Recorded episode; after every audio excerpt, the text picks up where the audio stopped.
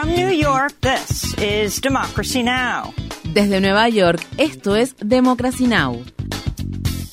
Democracy Now! es un noticiero internacional de radio y televisión que se transmite desde Estados Unidos a través de Internet en democracynow.org.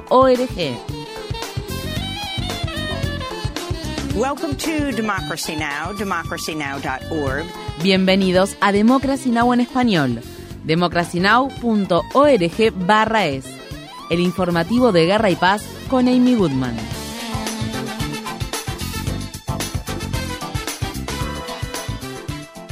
En los territorios ocupados de Cisjordania, soldados israelíes disfrazados de mujeres civiles y personal médico irrumpieron este martes en el hospital Ibn Sina de Yenin y mataron a tres palestinos. Las impactantes imágenes de las cámaras de seguridad del hospital muestran a los soldados israelíes irrumpiendo en el hospital con armas en alto buscando a los tres milicianos que, según dijeron, estaban usando las instalaciones como escondite. Desde el 7 de octubre, más de 370 palestinos han muerto a manos de soldados y colonos israelíes en Cisjordania Jordania, mientras que más de 6.300 han sido arrestados. Continúan los ataques mortales en la franja de Gaza, donde, según se informa, los bombardeos israelíes se han cobrado la vida de un gran número de civiles en zonas residenciales de la ciudad de Gaza. Desde que Israel comenzó sus ataques contra el enclave palestino, más de 26.700 personas han perdido la vida. La organización Hamas dijo estar revisando una nueva propuesta de tregua que fue negociada durante el fin de semana entre Qatar, Egipto, Israel y Estados Unidos. El líder político de Hamas, Ismail Haniyeh, afirmó que visitará el Cairo como parte de las negociaciones en curso. Asimismo, Hamas ha exigido el fin de los ataques de Israel y la retirada completa de las fuerzas de ocupación israelí. Los palestinos que se vieron obligados a abandonar sus hogares siguen huyendo al tiempo que los ataques israelíes apuntan a todas las zonas del sitiado territorio. Estas fueron las palabras expresadas por Suleiman, un joven que huyó de Han Yunis en silla de ruedas tras haber perdido las piernas en un ataque aéreo israelí.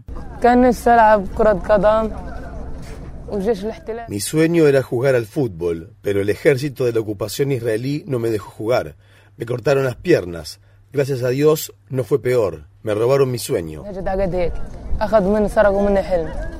Un promedio de más de 10 menores han perdido cada día una o ambas piernas desde que comenzaron los ataques israelíes el 7 de octubre. Muchas amputaciones se han realizado sin anestesia debido a la escasez de suministros médicos. El secretario general de las Naciones Unidas, Antonio Guterres, se reunirá con donantes clave de la Agencia de Naciones Unidas para la Población Refugiada de Palestina después de que Estados Unidos y una docena de otros países decidieron suspender la financiación de la agencia debido a que Israel afirma que 12 empleados de esta entidad humanitaria ayudaron a Hamas a llevar a cabo los ataques del 7 de octubre. Un grupo de al menos 20 organizaciones de ayuda humanitaria, entre las que se encuentran Action Aid, Oxfam y Save the Children emitió un comunicado condenando la decisión de suspender la financiación y advirtiendo que dicha medida podría desencadenar el colapso total de la situación humanitaria que enfrenta la franja de Gaza. Por su parte, la agencia de la ONU respondió a las acusaciones de Israel despidiendo a nueve empleados. Asimismo, el asunto está siendo investigado. El lunes, la ONU dijo que las autoridades israelíes no han compartido directamente con la organización ninguna evidencia que respalde sus afirmaciones.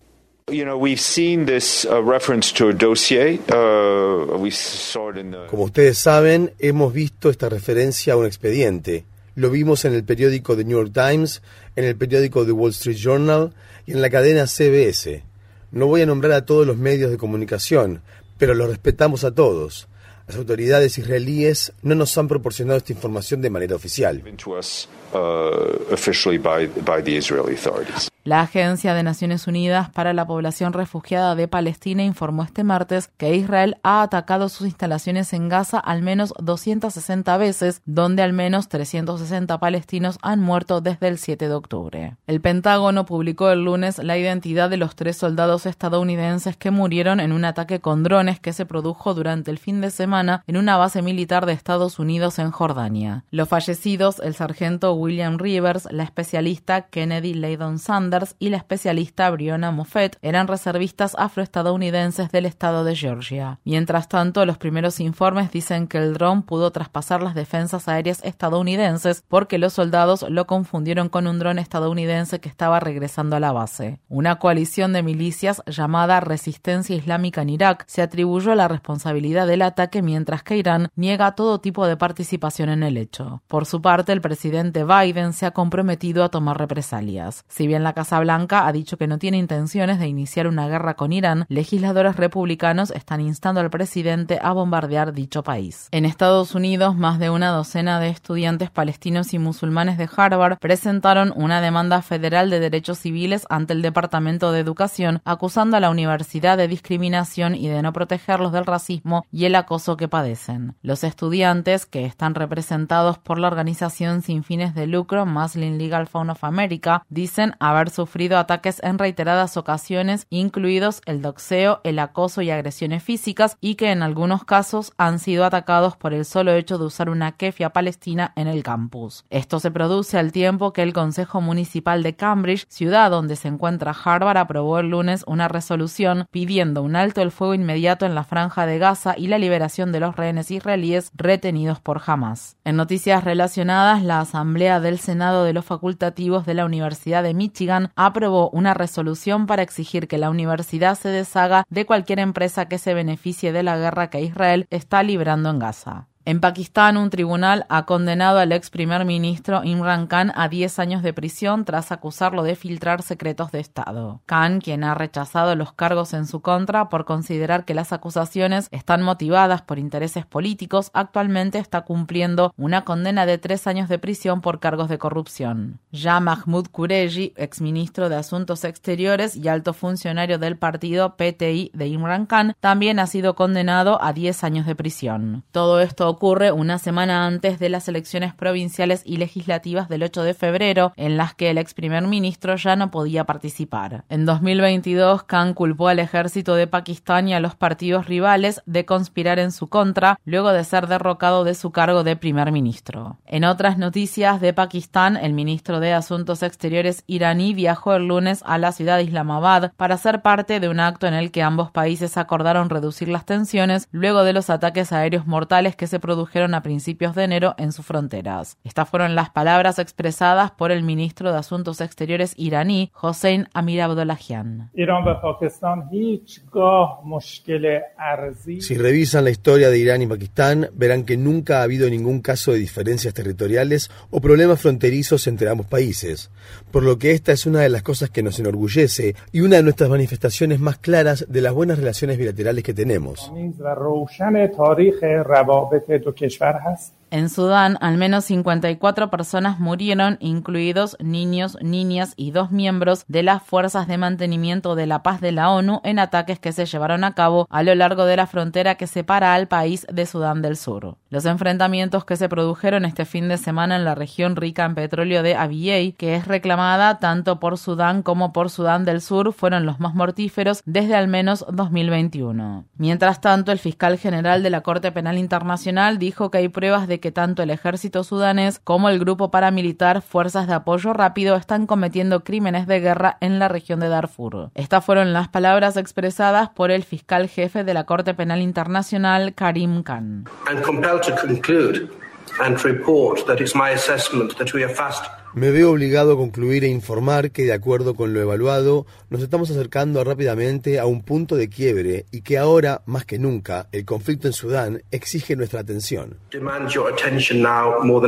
Casi la mitad de los 49 millones de residentes de Sudán necesitan ayuda humanitaria urgente al tiempo que unos 8 millones de personas se han visto obligadas a abandonar sus hogares debido a la intensificación de los actos de violencia que azotan el país. La ONU estima que unas 12.000 personas han perdido la vida, aunque se considera que la cifra real de muertos es mucho mayor. Estados Unidos ha restablecido algunas sanciones económicas a Venezuela debido a que el Tribunal Supremo de ese país ratificó la inhabilitación de la candidata de la oposición María Corina Machado para las elecciones presidenciales que se celebrarán a finales de 2024. El gobierno del presidente Nicolás Maduro acusa a Machado de apoyar las duras sanciones estadounidenses que han hundido la economía venezolana y de respaldar al gobierno interino de Juan Guaidó, un líder opositor no electo que fue impuesto por Estados Unidos. Por su parte, Machado, que ganó las elecciones primarias que la oposición celebró en octubre de 2023, habló el lunes. Yo recibí el mandato de casi 3 millones de venezolanos que ejercieron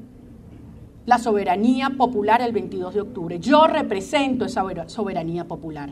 No pueden hacer elecciones sin mí y sin los millones de venezolanos que votaron ese día. La Casa Blanca le ha advertido al gobierno de Maduro que tiene hasta abril para permitir que Machado participe en las elecciones. En octubre pasado, Estados Unidos había levantado algunas sanciones contra la industria petrolera de Venezuela bajo la condición de que Maduro permitiera a los candidatos de la oposición participar en las elecciones. Dichas sanciones también podrían reimponerse si se mantiene la inhabilitación de Machado. La tensión sigue aumentando en el Capitolio de Estados Unidos al tiempo que los senadores de dicho país trabajan para lograr un acuerdo bipartidista sobre políticas de control fronterizo. La intención de los senadores es que este plan forme parte de un paquete de ayuda militar para Ucrania que el gobierno de Biden desea aprobar. Los republicanos de extrema derecha, alentados por el expresidente Donald Trump, han dicho que tienen previsto sabotear el acuerdo a pesar de que incluye algunas de las restricciones de inmigración más duras hasta el momento, incluida la concesión de autoridad al Departamento de Seguridad Nacional para cerrar la frontera entre Estados Unidos y México si el número de migrantes allí detenidos alcanza un promedio diario de 5.000 en una semana. El presidente Biden ya se ha comprometido a utilizar una nueva autoridad de emergencia para cerrar la frontera sur de Estados Unidos y elogió el acuerdo como el paquete de reformas para asegurar la frontera más duro y justo de la historia del país. Organizaciones de defensa de los derechos de los inmigrantes han condenado el acuerdo e instan a Biden a respaldar la ayuda humanitaria. El presidente mexicano Andrés Manuel López Obrador también condenó la propuesta. Pues eso no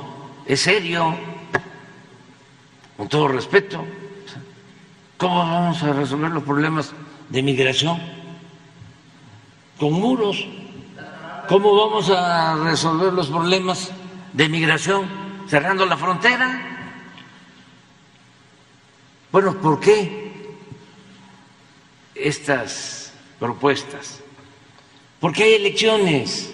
El viernes por la noche, la policía de Nueva York detuvo al concejal de Harlem y miembro exonerado de los cinco del Central Park, Youssef Salam, quien al momento del arresto viajaba en un vehículo con su familia. Las imágenes de la cámara del patrullero muestran cómo el policía aparentemente retrocede después de que Salam, quien prestó juramento hace menos de un mes, se identifica como miembro del Consejo Municipal de Nueva York. Salam dice que el agente nunca respondió a su solicitud de saber por qué lo detenían. Por su parte, el departamento de Policía de Nueva York dijo más tarde que lo detuvieron porque las ventanillas de su automóvil estaban ilegalmente polarizadas y el vehículo tenía una matrícula de otro estado. El Consejo Municipal de la Ciudad de Nueva York parece estar dispuesto a anular el veto del alcalde Eric Adams a un proyecto de ley sobre transparencia policial y a una legislación que prohíbe el confinamiento solitario en las prisiones. La introducción 586, conocida como Ley de Cuantas Paradas, obligará a los agentes a registrar los datos demográficos relacionados con las detenciones y dar un motivo a la hora de detener a las personas. La semana pasada, varios concejales, incluido Youssef Salam, líderes religiosos y activistas se reunieron en apoyo de la ley de cuantas paradas. Estas fueron las palabras expresadas por la activista Crystal Walhall.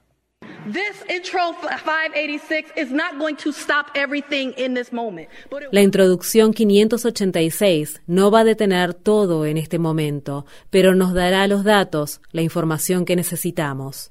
Exigirá que nuestro Departamento de Policía de Nueva York actúe de manera diferente.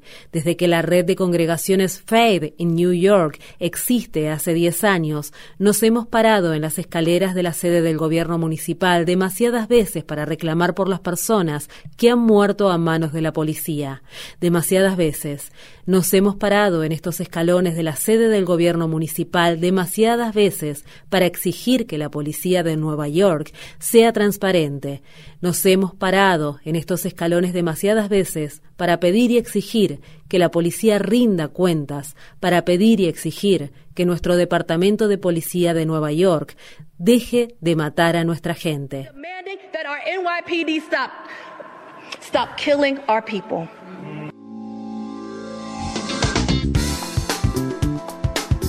Infórmate bien. Visita nuestra página web democracynow.org/es. Síguenos por las redes sociales de Facebook, Twitter, YouTube y SoundCloud por Democracy Now! es.